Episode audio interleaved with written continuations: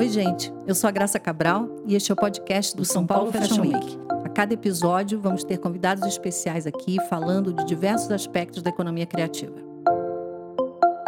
Oi, gente. O nosso podcast de hoje está sendo gravado diretamente de Alphaville, da sede de uma marca que a gente admira muito e a gente vai ter uma conversa com um empreendedor de primeira linha e que tem muito para contar para a gente. A sua história realmente, eu tenho certeza, vai ser inspiradora para todos nós que estamos ouvindo. Estou aqui com o Caíto Maia, dono da Chili Beans, é a maior marca de óculos da América Latina e um case de sucesso total e de inspiração e de um case de inovação né, no varejo, verdadeiramente. Caíto, obrigada por nos receber aqui. Querida, é um prazer estar aqui, falar com você, bater esse papo, porque isso aqui é um papo, né? Isso é, é um gostoso, papo, é um papo. É um papo é Eu um sempre papo. brinco que o podcast a pessoa fica lá imaginando a cena que está acontecendo aqui, né? Então, é. queridos, imaginem o que vocês quiserem, fique à vontade.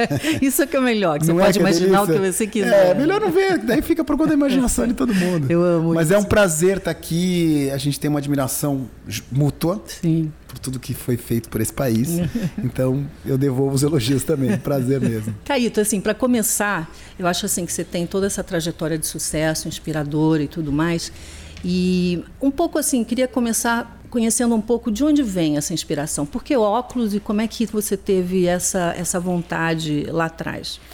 Assim, tem uma coisa que é, que é muito natural, assim, minha, que é a história do, do que eu até brinco que o 2 mais 2 não dá 4, dá 5, né? Que desde moleque eu sempre, tipo, fiz isso na minha vida, assim, tipo, ah, putz, se eu comprar isso aqui, eu vou vender aqui e sem prejudicar ninguém, sempre com ética bacana, mas eu sempre fiz isso acontecer, foi sempre muito natural na minha vida. Sempre teve essa vontade de empreender, sempre. de fazer negócio? Então, eu não sei se a palavra era vontade, mas era natural. Então, eu vou te dar um exemplo. Quando eu tinha meus 15 anos de idade, eu era menor de idade, não, nem sei como meu pai me liberava. Eu ia para Nova York comprar instrumento musical e vender pro Brasil. Nossa. Eu consegui, consegui juntar um dinheiro com 16 anos para comprar um carro zero, porque naquela época eu não podia financiar. Que maravilha. Então, eh, sempre isso foi muito absolutamente normal, né? uhum. O óculos escuro, eu tenho uma, uma, um carinho muito grande, porque eu fui músico durante 15 anos.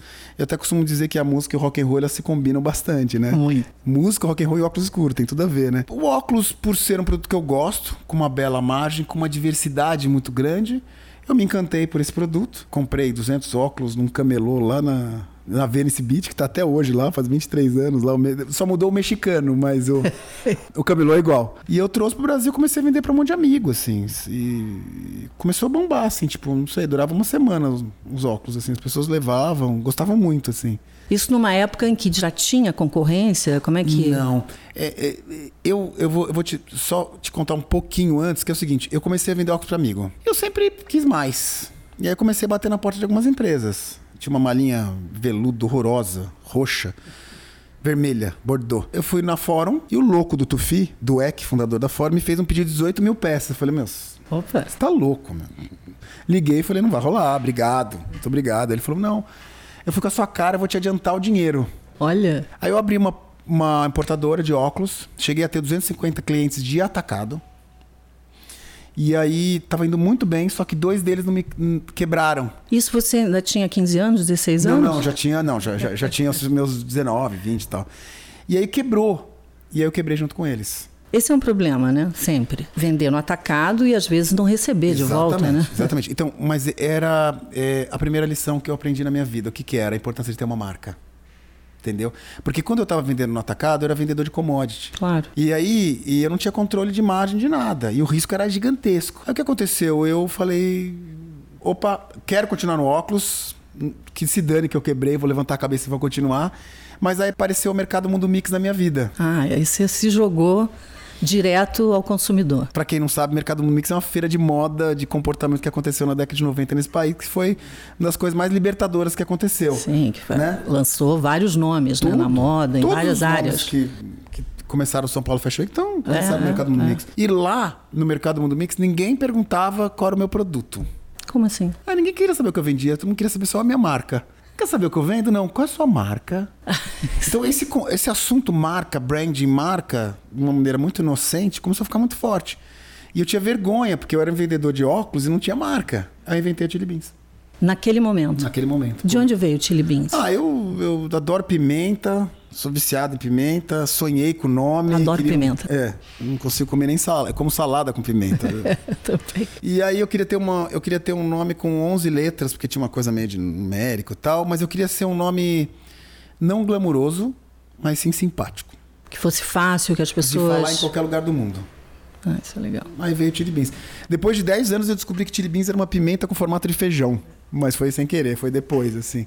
Então, foram acontecendo as coisas, entendeu? De um jeito assim muito gostoso assim, mas essa essa essência de moda, de marca, de produto foi muito legal. E nasceu ali. Nasceu ali. E aí, nasceu- com isso, você, você parou e falou: vou fazer uma marca. Então, aí, a- a- tipo assim, pô, aquilo ali era super legal porque você viajava o Brasil inteiro, né? Então você conseguia fazer cliente no Brasil inteiro com o mercado Mundo Mix, tudo. Foi muito especial, foi muito legal. E, e lá que eu comecei a lançar essa brincadeira de tipo, e eu tenho orgulho de falar que fui eu que comecei essa história, que as pessoas, até então as pessoas tinham um óculos, né? Falava, ah, eu tenho o meu óculos, era no singular. É. E tipo, hoje as pessoas têm 15, 17, virou um acessório de moda. E eu comecei a tratar óculos como acessório de moda, entendeu? Até então você não tratava? Porque eu achei que desde o início você Não, eu tratava. sim, você uma- tratava, mas as pessoas Exatamente. não. Eu, eu perguntar para as pessoas, assim, você não vai comprar teu óculos? Daí Umas falavam, mas eu, eu já tenho meu óculos, mas deixa eu te explicar, chegou tudo novo. e eu até cutucava as pessoas e falava assim, mas você não vai pra festa? Eu vou. Então você tem que ter um óculos. Você não vai para uma balada, então você tem que ter o outro óculos. Então eu comecei a meio que induzir as pessoas, ainda mais pelo preço, que era um preço interessante, a olhar o óculos como uma situação de uso. Aí bombava de vender. E quando que você partiu para sai do mundo mix e partiu para realmente abrir a loja, esse outro conceito que você começou trazendo muito para perto do público, né? Quer dizer, não tinha aquela coisa formal de entrar numa loja, isso veio depois, mas primeiro era aquela coisa, eu estou em contato com essa marca aqui no corredor do shopping. Quando começou? Na verdade, no mercado Mundo Mix já começou ali, porque tipo, era tudo aberto. As pessoas entravam e, e, tipo, elas ficavam brincando, dando risada com os óculos. Os óculos eram muito loucos, de elástico, grandão. Então as pessoas, ah, que legal. Já começou ali, tipo, entra e fica à vontade.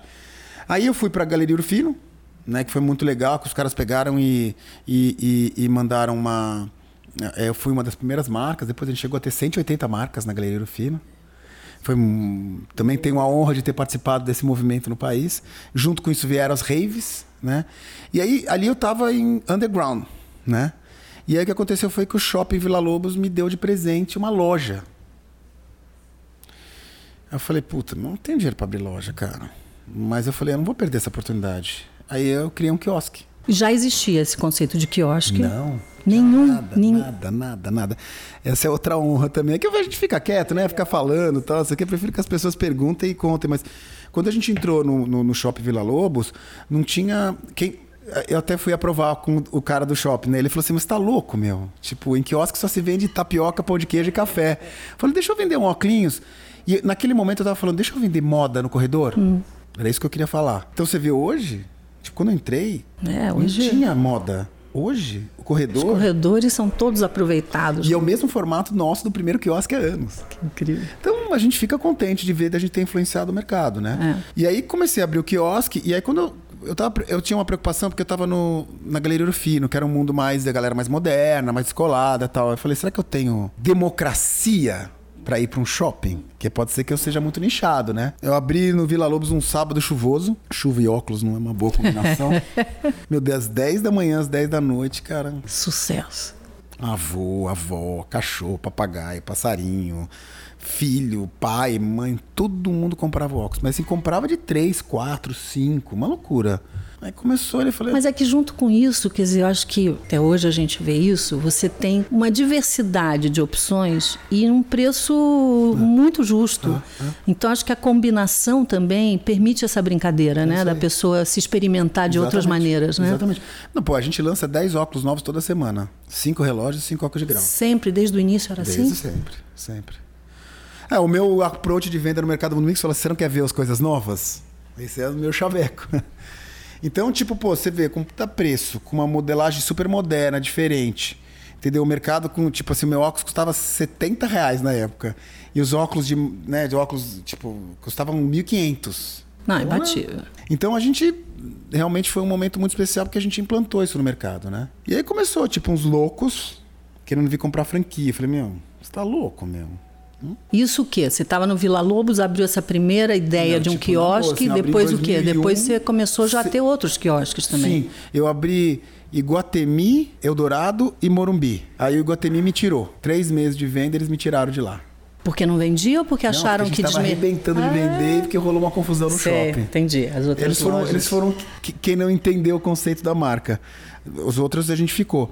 E aí começou a vir um bando de maluco querendo franquear. E você já tinha. Salvador, Recife. Eu falei, meu, mas eu, não, eu tô formatando a minha operação. Como você quer franquear? Você tá louco? Não, a gente acredita em você, é legal, vamos embora, vamos construir junto. Foi o que eu fiz. Aí eu consegui, eu tenho hoje, é, a gente tá com 900 lojas, né? E eu tenho 200, Mas não só no Brasil, né? é, tem mais de 100 fora do Brasil. E agora vai bombar fora do Brasil. Mas a gente. é, eu só tô onde eu tô por causa dos meus franqueados. Porque eles são pessoas que acreditaram na marca há 17 anos atrás, 18 anos atrás, e eles me ajudaram a construir a marca pelo Brasil, entendeu? Quantos franqueados você tem hoje? Quase 300. Nossa, é muito.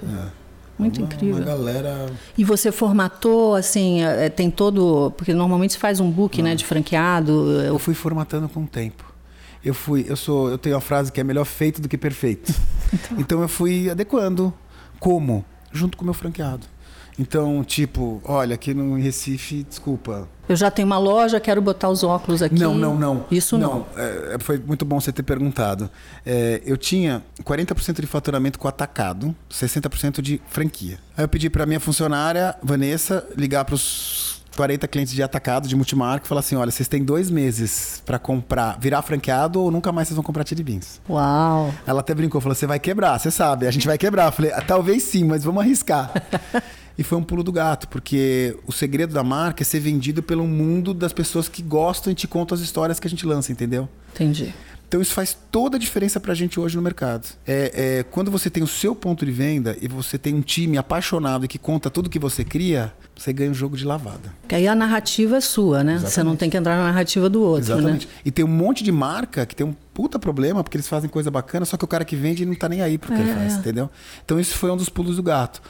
Então a gente tem é, franquias hoje, no Brasil inteiro, a gente é a única marca de, de, de óculos que o Brasil é muito diferente, né? Sim. Que a gente consegue estar de Porto Alegre até Rio Branco. E super bem. Como? Respeitando a cultura local. O que, que é respeitar a cultura local com óculos? E óculos que você, enfim, você, você traz de É bom fora. conversar com pessoas brilhantes inteligentes que fazem perguntas gostosas, né? É uma delícia. Coisas do tipo assim, é, a minha sazonalidade é diferente. O meu formato de rosto aqui é diferente. O meu preço é diferente. Entendeu? Então a gente foi adaptando coisas interessantes. Então, como? Mix. Meu mix é igual no Brasil inteiro, mas as profundidades são customizadas de acordo com os costumes regionais. Sei, você dá mais destaque para aquilo que você acha que tem uma sintonia com o público. Exatamente. Mas quem faz essa pesquisa? São os teus, os teus próprios franqueados? É, a minha, você? É a minha relação junto com o franqueado. Porque a gente visita muita loja, a gente tem muita relação com o franqueado. Então, ele, gente- durante muito tempo foi falado as coisas. Falou, olha, aqui em Manaus a gente tem essa característica, a gente não tem um domingo tão forte, a gente tem uma durante a semana muito forte, a gente precisa disso, disso. Os meus vendedores aqui. Então a gente foi customizando. Sai mais óculos grande, gatinha não funciona, é isso? lentes espelhadas, entendeu? São coisas sutis, mas que fazem Não, absolutamente diferença na história. Por que, que eu tô falando isso? Infelizmente, tem muita marca que manda um casaco de pele para pôr na vitrine em Salvador. Isso eu sempre achei um absurdo. Entendeu? Então, é, é, então assim, tipo, em vez de você puxar o cara, o cliente, o cara fala, o cara olha para aquele casaco de pele, ele sente arrepio. Então, assim, essa proximidade à cultura local. Então, vou te dar um outro exemplo. Sul do país, né? É, eles, eles têm uma sazonalidade de inverno muito mais forte que a nossa. Como é, a gente tinha problema lá de venda. No inverno você tinha problemas de vender. Gravíssimo. Mas, bom, tudo bem. Aqui, por exemplo, uma neve tem claridade, as pessoas usam óculos É, escuros. mas tem, tem muito dia feio, escuro. O inverno tem, É, muita, é. é, tem menos claridade, menos Verdade. dias de claro. Como é que a gente resolveu? Vou te dar um exemplo. Hoje, nas óticas, é, nas, nas Chili Beans Brasil inteiro, é 20% de óculos de grau e 80% de óculos escuro, certo? Na sazonalidade do sul, Você aumenta o grau. faço meio a meio. Eu ia falar que você botava uma lente colorida que aumentava a Não, eu luminosidade. viro muito mais ótica do que, as- entendeu, que Entendi, normal. entendi, entendi. E aí, como é que foi isso? Meus franqueados tiveram uma reunião com a gente e falaram assim: vocês me ajude. E a sugestão que tem é essa: resolveu o problema. Você sempre teve grau ou você começou a ter Eu tenho grau? grau há cinco anos já. Só que a gente vem exercitando agora. A gente vai abrir essa ótica Chili Beans, que a gente já abriu sete, na verdade, vão abrir 400. Nos próximos quatro anos. Para fazer o óculos até o final, é isso? A gente já faz em todas as lojas até o final. Não. É. Se eu for lá com uma receita de grau, vocês. Sim, você vai ser atendido do jeito que como você nunca foi atendida. Com... Eu não sabia disso. É, é, a, a gente, agora sim, a gente vai pra mídia muito forte. Mas a gente inaugurou uma história que chama Ótica Tiribins, que é 80% de grau e 20% de óculos escuro. Que maravilha. E tá indo absolutamente bem. Ela foi inspirada numa barbearia cubana da década de 20. Como assim? É, a gente pegou uma barbearia cubana de Havana É. pro arquiteto e falou assim: monta uma ótica inspirada nisso. Que E ótimo. aí ficou uma graça. Ficou su- Ela é mais. Ela é mais madura. Não sei se eu tô com meus 50 anos de idade, mas ela é mais. O som é mais baixo. Sabe o amplificador de distorção? Eu tava no grau 9, eu pus pra 2. Pode me chamar de veinho, mas. É, E você já tem essa. É, Onde, onde eu vejo isso? Nossa, a gente já tem sete, esse ano a gente inaugura mais 10. Ah, tem no Shopping Cidade de São Paulo, no Shopping Tamboré, vamos inaugurar no Shopping Morumbi, no Shopping de Floripa, um monte. Que ótimo. Que ótimo. E lá fora, como é que funciona isso? Então, lá- você, lá fora, Você gente- está onde? América Latina, mas está nos Estados Unidos Tá, também. a gente tá na América Latina praticamente inteira, não estamos na Venezuela tal, assim, mas estamos na América do Sul inteira. A Venezuela não precisa disso Não, agora. É, a gente. Estados Unidos, né? Tipo, tem na, tem na Califórnia, tem, tem Los Angeles, tem é, Santa Mônica, tem Orange County, tem Las Vegas. Agora a gente abre em Miami, na Lincoln Road. Isso é surpreendente, né? Porque nos Estados Unidos, a meca do consumo, onde você acha de tudo, você entrar com uma marca brasileira É, e concorrendo num, num produto que, teoricamente, é, eles têm também, né? Então, mas olha só que interessante. Eles têm, mas não têm. Porque assim, o, que, o formato que a gente inventou de monomarca não existe em nenhum lugar do mundo. Agora tem uma marca que chama Wobby Parker, que está lá há 5 anos. A gente existe há 22. Mas o fato é que, primeiro, assim, algumas coisas que a gente diferencia no mercado lá. Eu, eu lanço toda semana uma coleção nova. Os modelos que eu lanço são absolutamente exclusivos da Tiribins. Faixa de preço, tá? Como é que é o mercado americano de óculos escuro? Ele vai até 30, 25 dólares, que são os óculos no brand, sem marca, e eles pulam já para 140 a 150. O nosso preço é 62 dólares. Uh, Entendeu? Então eu entrego um, um óculos com a mesma qualidade do Ray-Ban, que as mesmas fábricas que faz Ray-Ban faz Tiribins, por 62 dólares. como é que você consegue isso? Qual é, qual é o segredo desse, É assim, é, dessa condição? Vocês. Ca- Não, Fala. cada um vê o seu produto. Eu, eu, eu quero te vender quatro óculos, não quero te vender um, entendeu? Entendi, entendi. Eu quero que toda vez que você passa na frente da minha loja, você dê uma paradinha. A cauda longa me interessa mais do que. Exatamente, Exatamente. Entendi. Entendeu? E eu acho que assim, eu sou mais. Eu sou, eu sou a favor de margens justas. Margens honestas, que o cliente ele não fica duvidando de você. Só pra você saber, a gente não dá desconto, né? Meu desconto anual é de 2,5%. E eu não tenho peça para fazer liquidação nos shoppings. Não tenho peça. Existe uma briga hoje muito grande entre o meu franqueado e o shopping, porque meu franqueado não quer fazer liquidação, porque ele não quer perder margem, ele não Claro. precisa, e o shopping obriga ele porque o shopping inteiro tá fazendo liquidação. E aí ele dá 2,5%. Dá, dá, É, dá. faz uma- a gente uma graça. pecinhas, faz assim. Mas assim, a gente aprendeu a ter preço justo a um giro muito interessante. Como é que a gente faz? A gente tem, imagina, gente- esse ano a gente vai vender 3 milhões de peças, né? Então você tem um volume, É um volume muito grande. muito grande, com preço justo, eu ganho meu dinheiro bonitinho, mas eu tenho um preço justo para o consumidor. Agora você começou trazendo dos Estados Unidos, era chinês, era dos Estados Unidos, mas agora você está na fonte. Isso. Como é que foi essa história com a China? Então foi. Que é difícil, não é um mercado fácil Não, de entrar. não. É, assim, tipo, Não de entrar, mas de, de- até de ter fornecedores Não, e é tudo muito mais. louco. né? As pessoas, as pessoas até hoje me perguntam assim, meu, como é que eu faço para chegar na China? e outra, que cidade que eu vou? É. Eu, assim, tipo, Deus sempre foi muito especial comigo, assim, ele... Eu sou tão onde eu tô porque eu tenho pessoas maravilhosas do meu lado, então é muito gostoso, assim, sabe? Obrigado, Deus. e, e aí eu, eu, eu, eu tava na Tiribis do comecinho mesmo, assim, tinha, acho que, não sei, acho que uns 8, 10 pontos, uma coisa assim. E eu recebi um telefonema do escritório do governo chinês, representante no Brasil, que está fazendo pesquisa de mercado no Brasil. E falando, falando assim, olha, a gente estava fazendo uma pesquisa e você foi uma das marcas escolhidas e identificadas que pode ter um futuro promissor. O governo chinês prospectando. Sim, senhora. Que loucura. Há 20 anos atrás no Brasil. Os caras me trataram que nem rei, me levaram para a feira, inaugurei a feira, cortei a tesoura de ouro, tive um jantar lá. Aquela Uma feira de fabricantes. só de fábrica. Não tinha uma marca lá, entendeu? E todos chineses. Todos chi- chinês, Taiwan, Sim? Coreia, mas o Oriente. Fui pra dentro da feira, os caras falaram, divirta-se. Falei, obrigado. Aí voltei com umas 15 fábricas que eu adorei. Era, não tinha, era muito inocente, né? Aí eles selecionaram cinco, falaram, essas são as cinco que a gente indica. Eles voltaram em cada fabricante e pediram em nome do governo chinês que atendesse o meu volume, que era minúsculo no começo, que um dia eu ter um volume gigantesco. Mas eles apostaram em você. Senhora. Os dois, o fabricante e o governo chinês.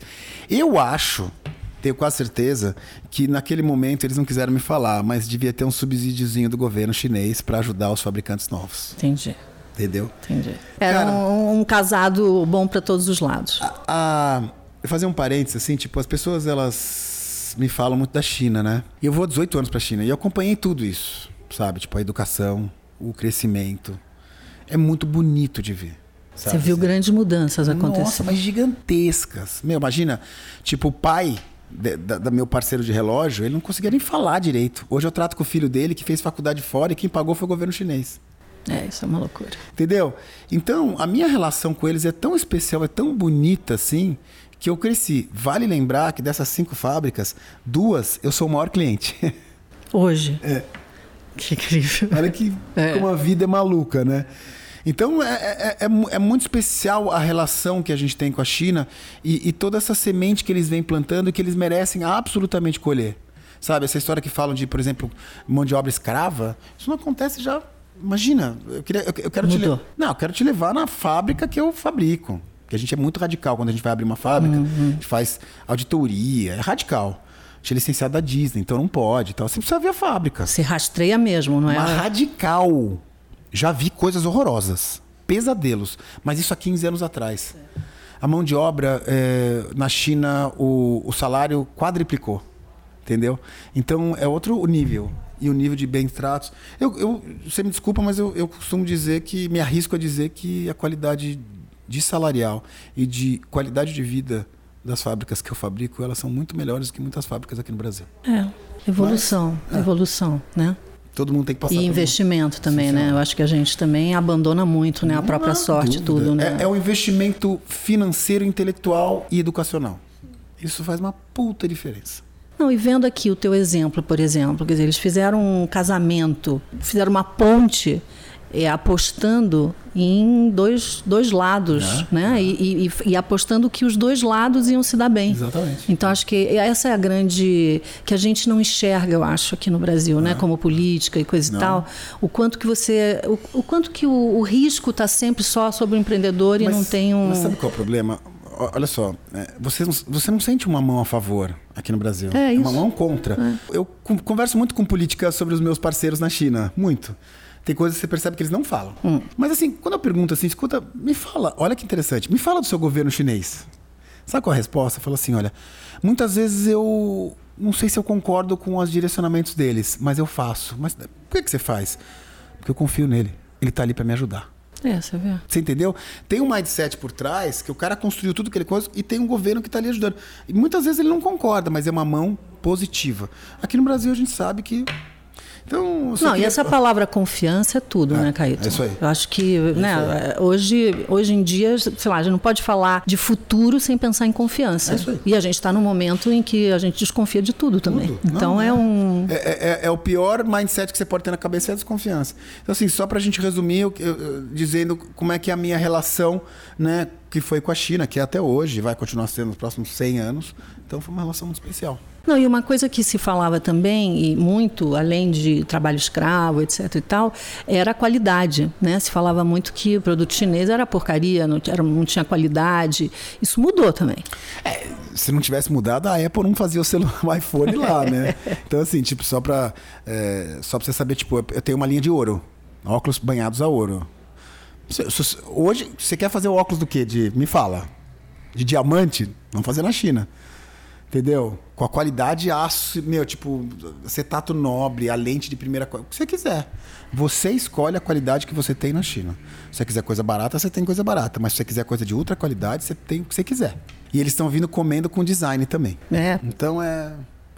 Mas é isso, queria dividir com você esse assunto. É, não, muito legal, muito legal. Agora, entre os pilares da Tilibin, você falou é, que você era roqueiro, Ainda é, né? Sou, você ainda de ainda ainda Deus tá lá. rock and roll, é, ainda sobe nos palcos.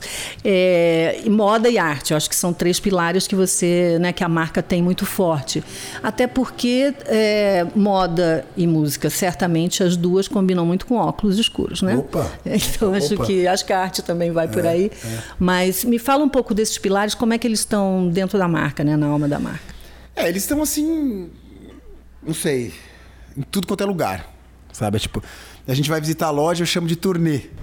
entendeu? Todas as linguajares aqui dentro são relacionadas à música. Você vai muito às lojas? Eu visito uma média de 200 lojas por ano. Uau. Se você está no varejo, você tem que visitar. Simples Nossa, como isso. 200 lojas por ano é quase todo dia você está numa loja. É, 900 é que eu faço umas turnês que eu visito bastante loja, mas das 900 eu conheço quase todas já, uns 830, 850 assim. Então assim, é, a música, a música ela tem absolutamente a ver em tudo, na nossa criação, nos nossos temas que a gente que a gente lança, nas nossas parcerias, é, no jeito que a gente trata as pessoas, nos nossos eventos, ela é absolutamente muito forte. A moda, a moda vale a pena muito fortalecer isso. Assim, tipo, eu falo muito, e o São Paulo Fashion Week, por exemplo, a importância que tem o São Paulo Fashion Week no comportamento brasileiro. Ele mudou tudo, ele enfincou uma bandeira que ele, que ele, que ele, que ele mudou o comportamento, atitude, o consumo, o varejo, tudo isso. Eu tenho uma, uma veia muito forte da moda, né? Então, Mercado Mundo Mix, São Paulo Fashion Week, os meus amigos, os meus parceiros, todos eles eu vi, então eu tenho essa veia absoluta. Então, por exemplo, é, há mais ou menos uns 11 anos atrás, eu percebi que se eu continuasse vendendo óculos escuros, eu ia morrer. Porque todo mundo vendia óculos escuros, entendeu? Aí eu comecei a criar história em cada produto que eu lanço. Então, por exemplo, a Rita Lee veio aqui nessa mesa, senhores telespectadores, a mesa é Olha! branca, a mesa é branca, É, ela é, é. grande, ela não tem nada, é, não gosta de nenhum papel. E aí a gente tava trocando ideia, daí a Rita Lee falou assim: Ah, eu adoro disco voador, já vi quatro vezes. Eu falei, pô, que legal, Rita. É, Legal, Ela- né? Você viu quatro, né? Como que era o disco voador, É. né? Daí ela falou assim: ah, te desenho o disco voador aqui, né? Ela desenhou aqui nessa mesa o disco voador pra mim e falou assim: eu posso usar isso como logo da coleção? Ela falou, pô, vou adorar. O meu vendedor conta essa história pro fã da Rita Lee. E ele não compra um óculos, ele compra uma história. Óbvio, óbvio. A minha primeira parceria que eu fiz foi com os meus primeiros amigos de moda. Que eu trouxe esses caras pra dentro da história e a gente começou a brincar. Então, o pilar da moda, ele é absolutamente verdadeiro aqui dentro, porque a minha essência de varejo começou no mundo da moda. E tá até hoje. E a arte, eu sou um colecionador de arte. É, a gente tem no andar de cima do Oscar Freire, tem uma galeria de arte. Então são esses pilares onde a gente investe dinheiro.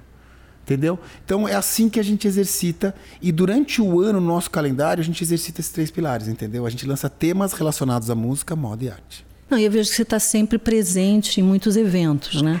É, bom, só no São Paulo Fashion Week você fez coisas memoráveis. Meu Deus. Tem alguma coisa que você lembra assim Tem, marcante? tem, eu tem tenho várias. uma, mas Não, tiveram várias, assim, é tipo, para mim foi o dia que vocês me convidaram para fazer um speech antes de um, de um desfile, né?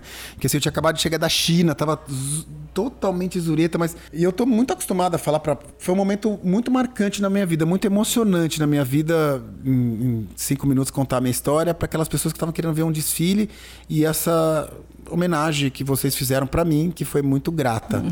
Outra foi quando a gente pintou a parede inteira da Bienal que foi com aquele artista, o 12 Grip, puta, parede maravilhosa, assim, foi muito especial, assim, sabe? Aquele presente para São Paulo. não, e a gente falava, mas vai ter que destruir essa parede Nossa, maravilhosa. que dó. Sim, o artista pediu, tem O que destruir. pediu, lembra pediu, disso? é. Era maravilhoso. Você subia a rampa e dava de cara com ele pintando, né? Era lindo. É, é. Então, assim, é, é, é, são, a gente está muito presente e a gente, eu, você, o Paulo, a gente ama o que a gente faz. Entendeu? Eu, A gente gosta da troca, né? De estar com as pessoas, de acho que Não, isso e ver é... os nossos filhos crescerem, proliferarem, entendeu? Tipo, eu, graças a Deus, não trabalho mais por dinheiro. Trabalho porque eu amo o que eu faço, entendeu? Então a gente divide muita coisa legal, assim, muito especial. Eu vou lembrar de uma que ele não lembrou, que foi trazer o Iggy Pop. Nossa Senhora. Que foi, Nossa, a mais radical de todas, eu esqueci dessa de foi falar. um absurdo. Foi um absurdo. Parou tudo, todo mundo. Ninguém conseguia andar com aquele monstro sagrado da música ali, com óculos gigantes, lembra disso? Oh. E o óculos, ele quebrava o óculos, né? Todo, todo. Ele quebrou de. É, Não, e é engraçado que, tipo, o, o Iggy Bem Pop. rock and roll. Não, e o Iggy Pop a gente fez uma proposta. Você quer ir pra São Paulo quebrar a lente de um óculos gigante de uma marca de óculos escuro? Imagina o cara vendo essa proposta. né? Acho que é por isso que ele aceitou, né? Não, ele tava contentíssimo, né? Mas você sabe que ele tava nervoso? Tava. Meu, é, tipo assim. é, é, a gente fez ação, né? Não sei o que tal. E eu lembro que até, puta, depois até pedi desculpa, porque puta confusão. Parou São Paulo Fashion inteiro. Parou inteiro. Foi, meu, uma puta zona, confusão, tudo. E aí, o Iggy Pop estava nervoso. Eu falei, como, como assim, Como mano? assim? Seu Iggy palco. Pop. Seu Iggy, você não pode estar nervoso, meu. Ele falou assim: eu nunca fiz isso na vida. Aí eu falei pro. Aí eu. Olha só, eu acho que é uma das coisas mais legais que eu fiz na vida. Falei assim pro Iggy Pop. Hey man, relax, everything's gonna be alright. Eu falei isso pro Iggy Pop, meu. E ele deu um sorrisinho. Eu falei, meu Deus, meu, sabe? Então, esses são os presentes de Deus. Não, mas você tava lá apoiando ele. Junto foi- com foi ele, muito vibrando legal, que nem né? uma criança. É, não, foi muito- E todo mundo vibrando, né? O que era mais incrível, assim. As pessoas estavam realmente. Não, ele acabou de assinar contrato com a Gucci, né? Ele é o garoto propaganda da Gucci. Imagina, foi Que é incrível também, né? da Tiribins, é, meu Deus. muito legal, muito que legal. orgulho, né? Muito legal. Não, e tudo a ver com a marca, né? Eu acho que essa é uma verdade. Eu acho que ter a verdade Pô, você fica falando faz todo que eu ia sentido. falar, você fica lendo minha mente. é isso, é isso. As pessoas me perguntam é, o que, que rola dentro da Tiribins, rola uma verdade. Sabe? Tipo assim, uma coisa que, que eu, eu, eu, eu precisava falar, eu preciso falar, é o seguinte: quando eu abri o quiosque, além da gente ter levado moda para um corredor, óculos escuros para um corredor, uma forma nova de coisa, a gente levou a diversidade e o respeito ao ser humano. Porque há 22 anos atrás eu abri um quiosque e as pessoas não pegavam nem currículo de gente tatuada com alargador e muitos homossexuais.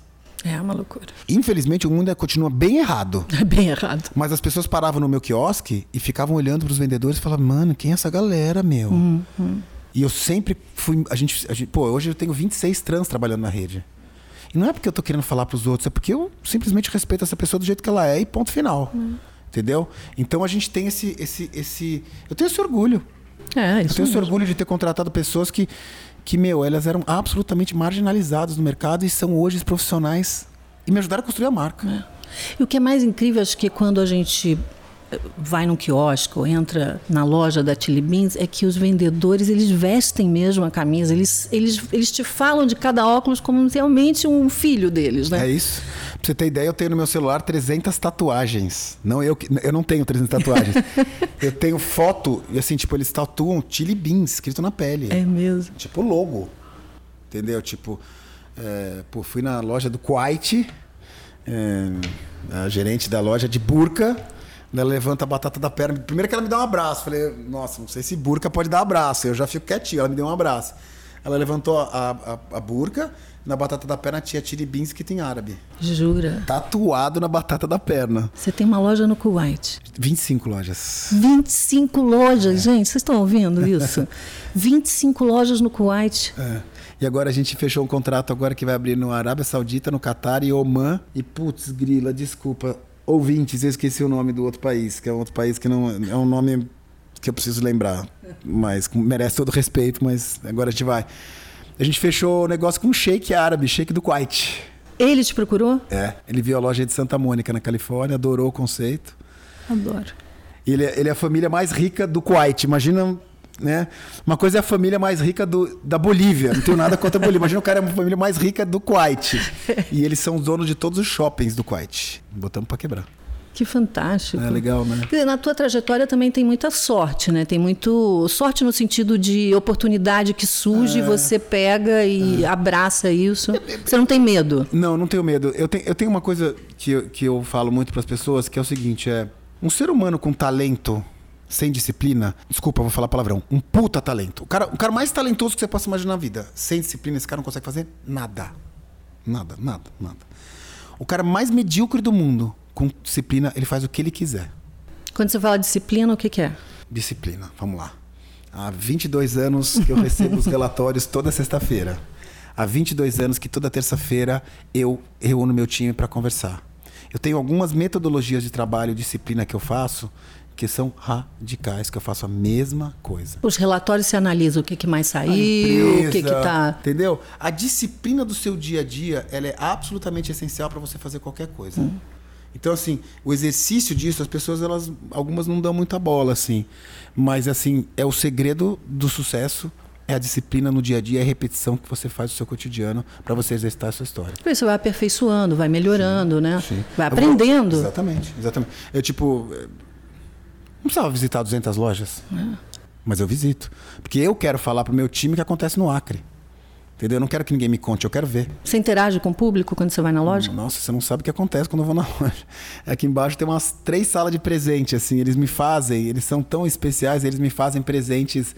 Tipo, boneco meu tem acho que uns 250 bonecos. Ai, que maravilha. E eles fazem os presentes, um mais lindo que o outro, roupas regionais. E assim, eu tenho. É muito especial, assim. E a gente estava comentando hoje no almoço, né, que quando eu falo para algumas pessoas, eles perguntam para mim, falam assim, você avisa quando você vai? É, você avisa? Então, meu, é claro que eu aviso, eu confio neles. Eu não tô aqui para desconfiar deles, oh, eu tô aqui para ajudar eles. Oh.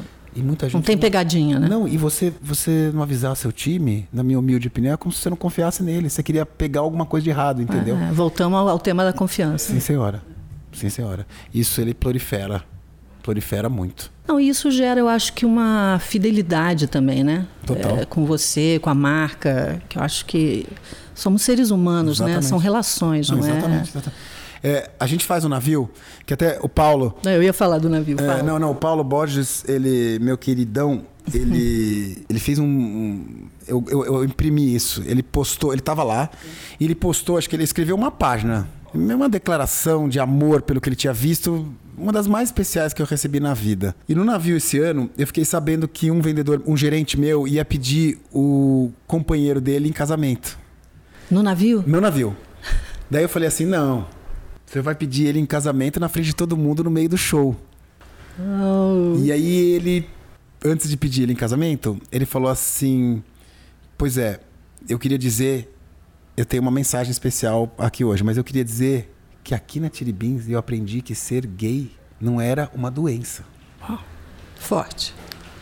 Mas o cara tem a liberdade de se expor na frente de duas mil pessoas é. e um sorriso no rosto e um olho cheio de lágrimas. E na sequência ele pede um namorado dele em casamento. Isso pra mim é um dos melhores, maiores presentes que eu ganhei na minha vida. É, muito legal. Olha a barbaridade que o cara falou. Mas era verdade. É que a gente, assim, tipo, a gente vive num mundo meio diferente, gente. Sim. Mas infelizmente existe uma realidade por aí pelo Brasil inteiro que é muito diferente. Sim, sim. Então o cara ter a. de falar isso na frente de todo mundo e na sequência pedir em casamento foi lindo. Aí o cara falou, quero, aí eles casaram, foi muito legal. Mas o cara falou isso, entendeu? Então, para mim, isso. Eu não tô aqui defendendo a bandeira gay. Eu tô defendendo a bandeira de todo mundo ser respeitado. É só oh, isso que eu quero. Oh, respeitar. Entendeu? Casual, clássico, é só isso que eu tô defendendo, entendeu? Então, é muito legal, assim, é muito especial. Então, o navio é. E acho que também o, o teu próprio negócio parte de escolhas, né?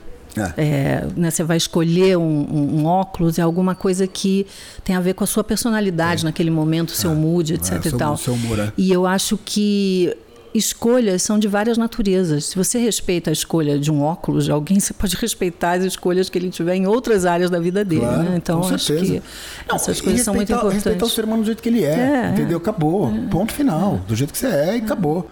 Então, é, é, muito legal, sabia? É, é uma das coisas que eu mais fico muito contente, assim.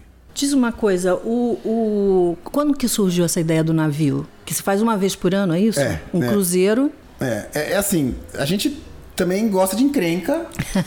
inventar gosta, umas gosta modas. Gosta de inventar umas modas, você sabe. Vocês também gostam de inventar é, moda é, também, graças a Deus. Se inventar moda não tem graça a vida. É. Uns friozinhos na barriga, né? É, é bom. E a gente gosta de pensar grande, já que vai, vai. É assim, vou tentar resumir. O, o, o mercado de franquia, ele precisa envolver o franqueado. Hum. Então, muitas empresas fazem é, convenções e eles obrigam o franqueado a ir. Se eles não vão, eles dão multinha. Como se o cara fosse uma criancinha. Aí eu pensei, falei, quer saber, eu vou fazer uma coisa legal. Aí eu contratei o diretor artístico do Circo de Solé para me ajudar a fazer e pedir para ele. Falei assim, me transforma isso aqui numa convenção, num show. Olha. E aí, a gente vai lá e lança todos os temas que a gente vai lançar durante o ano, o ano inteiro. E cada tema a gente faz um show radical.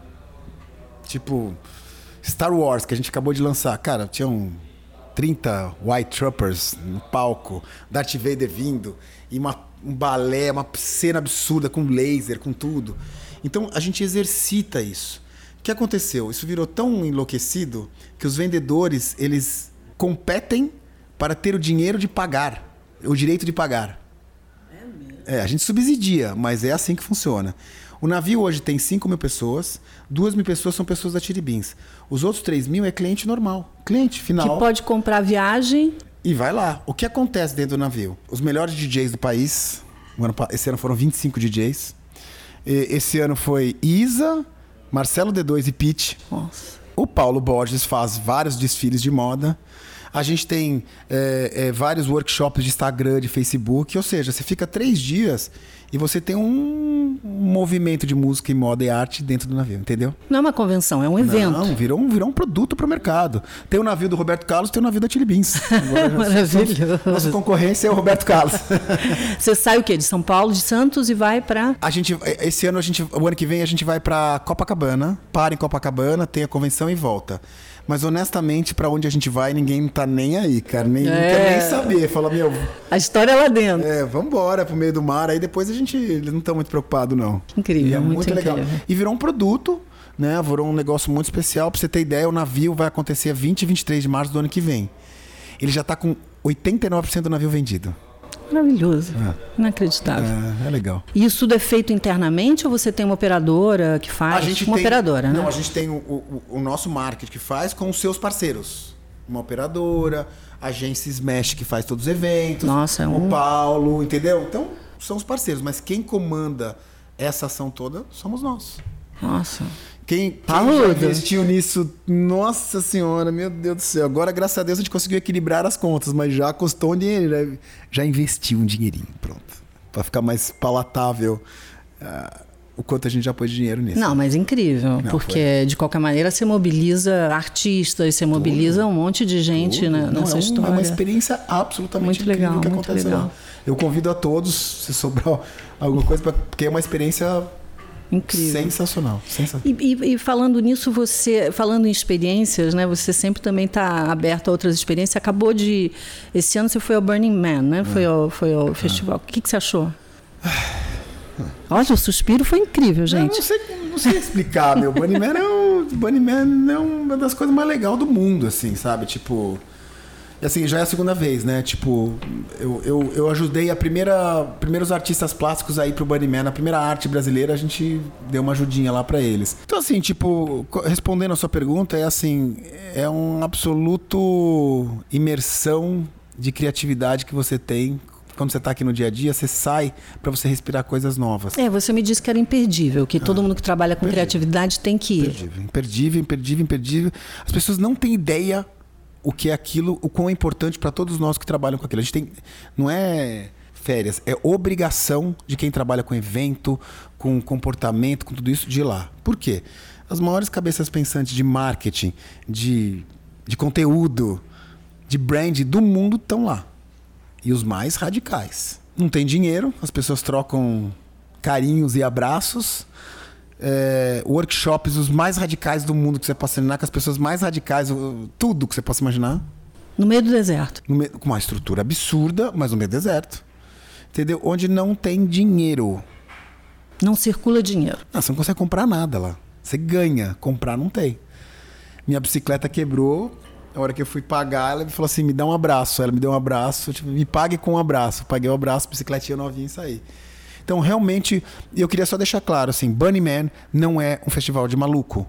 É um festival absolutamente criativo, de pessoas muito interessantes, que é uma troca de informação que qualquer pessoa precisa ir lá para ver o que está acontecendo e que muda a vida. Você volta de lá renovado, aquilo te inspira, traz muito, um monte de coisa. Tudo, referência, instalações, comportamentos, atitudes, é absurdo. Networking, tudo. Tudo. Estava falando que no, no, no, navio vocês lançam todas as, as linhas que vocês pretendem lançar durante o ano todo. É, como, é que, como é que funciona isso internamente? Como é que vocês criam e...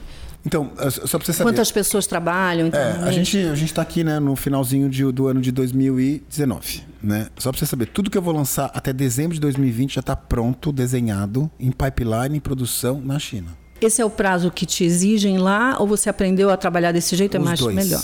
Os dois. A gente é muito planejado, porque, por exemplo, a minha agência de propaganda, eu mostro para eles, eu já mostrei para eles há três meses atrás o meu calendário 2020. Já está tudo prontinho, arrumado, calculado, gestão, tudo prontinho. Hoje eu já estou em 2021, entendeu? Então o que a gente faz? A gente escolhe os temas dentro dos pilares que você perguntou, música, moda e arte, olhando oportunidades como Olimpíadas, como coisas interessantes que vão acontecer, como, não sei, um filme da história do David Bowie, por exemplo, que a gente está namorando e a gente monta o nosso pipeline, a nossa história, de acordo com esses temas que são absolutamente relevantes para o nosso público e que a gente quer se posicionar.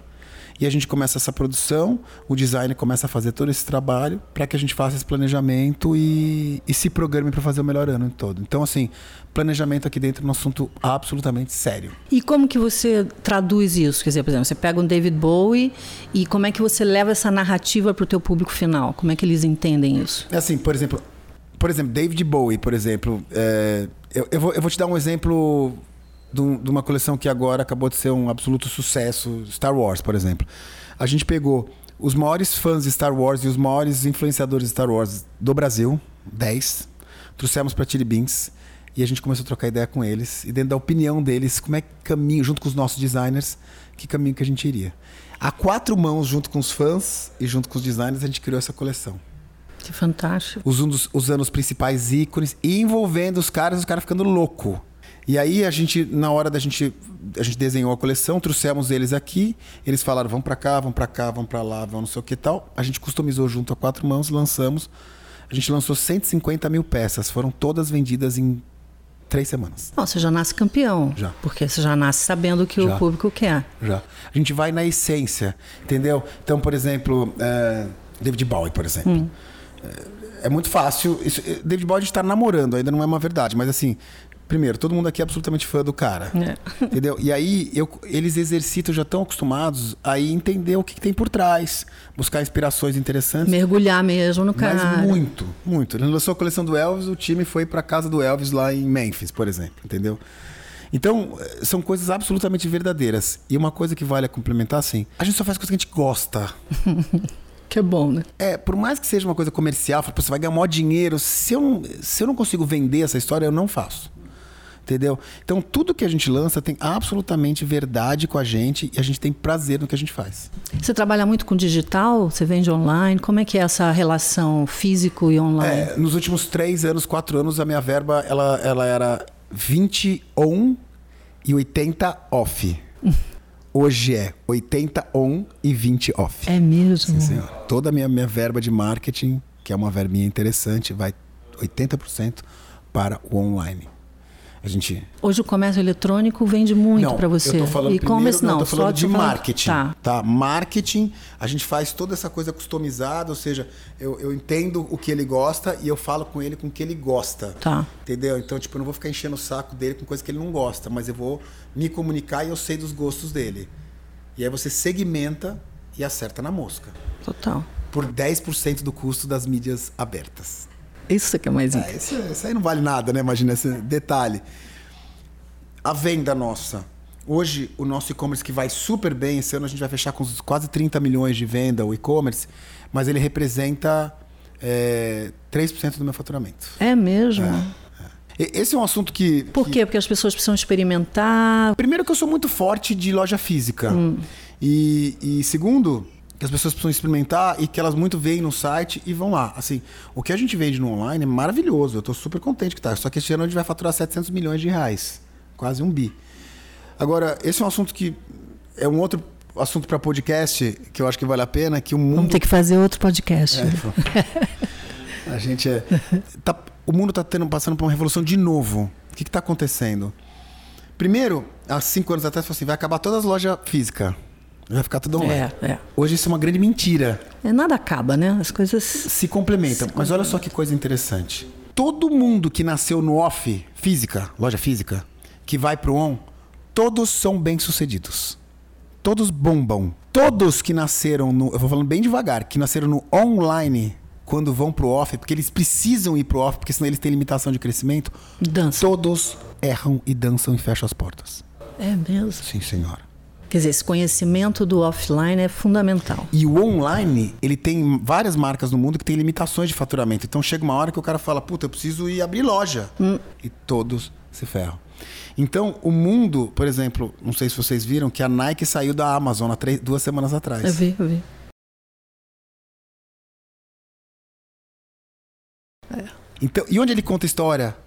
Tipo, pega o tênis aqui, cheira o tênis, experimenta o tênis. Então o mundo, de novo, agora está tendo outra volta. Que o, o, físico, você não precisa ter mais as lojas de 400 metros quadrados. Você Mas você precisa experimentar, Sim, né? ter uma experiência Sim, de senhora. marca. Sim, senhora. Então está tendo outra mudança, porque, por exemplo, a Amazon hoje só vende commodity. Você vai comprar uma televisão lá, é só preço. E detalhe, você tem história para contar do produto, um monte de coisa legal para falar. Entendeu? Então agora os caras estão saindo da Amazon, porque eles precisam contar história. Porque senão você não tem, você não tem o que fazer. Diferencial, é. É, e você só vai vender preço, vai ter uma hora que você morre. É, é. Se você tiver um diferencial, você tem e tem uma coisa da emoção, né? Que, Valor agregado, é, tudo. Que é impossível. Então tá tendo uma outra revolução, que é outro assunto que está acontecendo, que eu tenho falado bastante, que é essa outra revolução que está acontecendo no varejo. E assim, a Chili Beans, ela não para de crescer, físico, bastante. Agora, você vendeu parte da empresa. É. Há quanto tempo? Eu vendi e comprei. Você comprou de volta? Comprei. Ninguém me contou isso. É, é legal que, é legal que quando. É legal, queridos ouvintes, quando ela falou assim, você comprou de volta e deu um sorriso de orelha a orelha, tá? Não fiz uma cara de triste. que, que podia falar, puta, comprei de volta. Eu vendi pro Gávea, uhum. do Armínio Fraga, uhum. sete anos atrás. Foi uma venda muito bacana, muito especial. Foram sete anos incríveis. Foi maravilhoso. Você vendeu para se capitalizar? Você vendeu. Para capitalizar, para diluir risco, para mim realizar um lucro. Uh, e também porque essa mesa que você está vendo branca aqui, essa solidão aqui. É.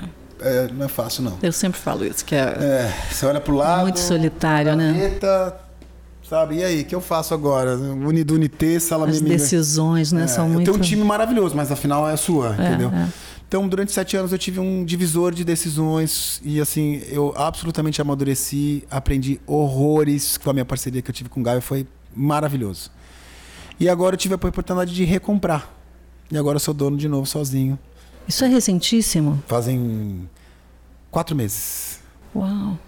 E aí eu tô muito feliz, muito feliz porque eu sou dono da Tilibin de novo. Que bom! E agora eu tô começando outro projeto, outra estratégia. E não tem lugar no mundo melhor que investido que aqui, na minha opinião, do que na Tilibins. Então eu recomprei, então eu sou dono de novo. Bom, você sempre foi majoritário, né? Sim, eu tinha 71, eles tinham 29, agora eu tenho 100. É. E, e isso é um caminho que você recomenda para um empreendedor? Ter um... É. É assim, é, o empreendedor ele precisa tomar muito cuidado a hora que ele põe uma sociedade dentro da coisa. Graças a Deus, a minha sociedade foi, foi um casamento muito feliz. Mas, infelizmente, no... E acho que você tinha uma alma muito forte, muito presente, né? No, na marca, tinha, no tinha, produto, mas, mas o meu sócio era muito bom. Era muito respeitoso, era muito ético, era muito parceiro, era muito bacana. Mas você vê você sabe disso. Uhum. Histórias horrorosas, por mim. Horrorosas. Uhum. Onde o cara entra e acaba com a essência da marca e ninguém sabe por que, que esse cara acaba com a essência. É umas coisas que não dá para entender. Então, realmente, o empreendedor ele precisa tomar um super cuidado a hora que ele tem propostas tentadoras do lado dele. Esse é o cara que já tem um negócio físico, ele precisa pensar e repensar. Ele tem que ter um motivo para vender. Isso é uma dica que eu dou. E outra é essa, a galera de startups tal, que pega e já dilui a empresa em e aí, quando você explode ou você acontece, se um dia você explodir, você não tem nada na empresa, entendeu? Então precisa realmente tomar cuidado com a ilusão desse dinheiro, que às vezes é melhor esperar para lá na frente se realizar melhor. Hoje você participa do Shark Tank, né? Uhum. Que é um, um lugar onde você tem muito contato com novos empreendedores, com né, pitch mesmo de, de gente que está querendo montar o seu negócio. O que, o que, que você olha quando eles estão lá e, e, mostrando o que, que eles têm para mostrar do seu produto? O que, que você fica ligado? Você já falou uma coisa que é a alma, o brilho no olho, né, amar o que você faz, mas o que mais? É isso, Vou repetir. Para mim, é, para mim quando é, começa com muita conta, assim, para mim são, são algumas coisas que me incomodam. Quando o cara quer ficar rico, isso já me incomoda, já não, já não acho legal, porque é, para mim o que... é consequência. Né? Exatamente. Né? Quando você vê o brilho no olho da pessoa que ama o que ela tá querendo te falar, que ela acredita naquilo lá, e muitas vezes até ela não fez muita conta, não. É, é aquela loucura mesmo no começo. E aí, não sei, cada um veja, os outros tubarões falam, ah, o seu lucro, você não sei o quê. O cara não está aqui para isso. Ele está aqui para justamente achar um parceiro que ajude ele a contabilizar isso para pôr o sonho dele em pé. Então, o que, que me brilha os olhos? Um olho brilhante, uma ideia que o cara acredita mais do que ninguém naquela história, o amor pelo que ele faz, até um pouco de inconsequência. Hum. Eu gosto muito disso. Bom, faz parte do rock and roll opa, também. Opa, opa, já dizia Iggy Pop. Né? já dizia Iggy Pop. Então, é uma coisa que eu vejo muito, isso sim me encanta, assim, mas de longe me encanta muito. Então, no Shark Tank, para mim esse exercício é muito especial de você ver esse olhar do empreendedorismo, que é o olhar que eu tinha quando eu tinha 20 anos. Entendeu? E é, muitas vezes eu brigo ali com a turma, falo assim: escuta, esse cara tem 23 anos de idade. Ele não é obrigado a saber um monte de coisa, ele está aqui porque ele quer um parceiro para ajudar. Então vamos ajudar. Então, o que eu vejo é esse brilho no olho que faz toda a diferença. Para mim, tem duas coisas do Shark Tank que são muito especiais. Para mim, primeiro é quando o, eu, assim, poder fazer com pessoas o que não fizeram comigo. Porque no meu começo eu fui muito humilhado, as pessoas me tiravam de louco. Ninguém acreditava em mim. Todo mundo falava, você não vai dar em nada. Então, poder estender a mão para o empresário que está começando, fazer com uma pessoa coisa que nunca fizeram comigo, isso é uma coisa legal. E a outra coisa é quando uma mãe me para no shopping com um filho de 10 anos e fala: Meu filho é seu fã. Aí. Aí eu derreto.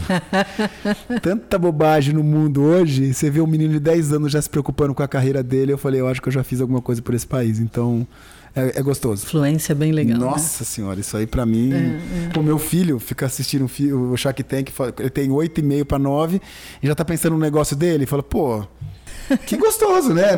Podia pensar um monte de bobagem, já tá pensando no futuro. Eu acho que eu tô feliz. Você é feliz. Eu acho que você tem essa aura quando a é. gente encontra com você. Você é uma pessoa Sou. determinada e ao mesmo tempo a gente sente que você gosta do que você faz. E... Eu sou grato.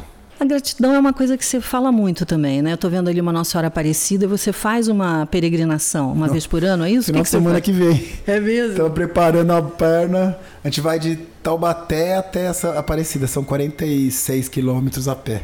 É mesmo? Mas é promessa? Não, é agradecer. Eu não, tenho, eu não tenho nada que pedir. Não quero pedir nada. Nada. Nada, nada, nada. Só quero agradecer. Não tenho nada que pedir. É tão demais, tão especial, é tudo, então eu vou lá porque eu quero agradecer. Você então, tem religião? Não. Não? Não. Eu tenho uma.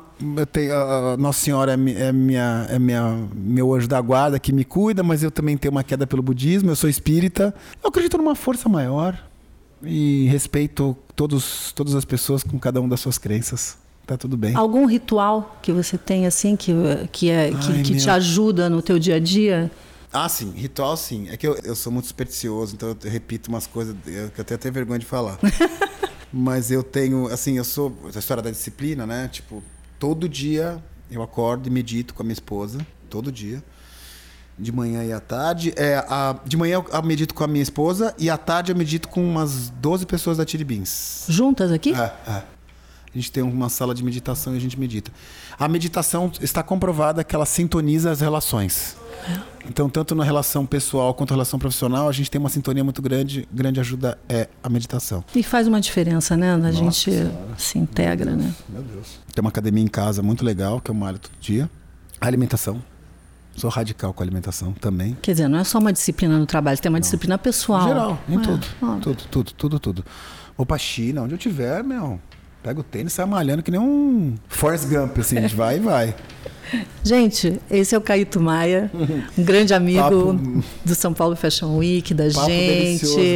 Uma pessoa incrível, que inspiradora. Vale conhecer a história super e, e vale estar com ele, porque ele é contagiante. Então, acho que isso que é o mais bacana, porque é uma pessoa, um ser humano bacana e é sempre bom encontrar pessoas assim. E o olho dele brilha, viu? Mesmo. É, é. Parece um moleque de 15 anos. Parece aqui. mesmo. E eu não sei se você percebeu que toda vez que a gente se encontra nos eventos, eu fico sempre tro fico trocando ideia com você, né? Você é, verdade, né? verdade, é, verdade. é, papo bom, assim. É, é. Sintonia. fica sempre uns papos meio furados, é, mas você cola na sua. Vamos ficar batendo papo, é gostoso. Muito bom. Obrigada por nos receber, obrigada pelo papo, sempre bom. E vamos ter outros. Eu já vi que tem sequência não, aqui, tem, né? que não falta é assunto. É. Queria agradecer o, o, cuidado, o carinho, o convite. É um, é um prazer estar aqui. Espero que as pessoas tenham gostado dessa história. Que ela é com muito amor, com muita pimenta é. e com muito tesão. Não, não tem como não gostar. Gente, até a próxima. É, fiquem ligados aí sobre mais é, novidades do São Paulo Fashion Week. Da próxima temporada, nos nossos canais oficiais, arroba SPFW no Facebook, Instagram e Twitter, e arroba SPFW Oficial no YouTube no Medium. E a gente se vê na próxima. Beijo a todos. Beijo a todos vocês. Fiquem com Deus.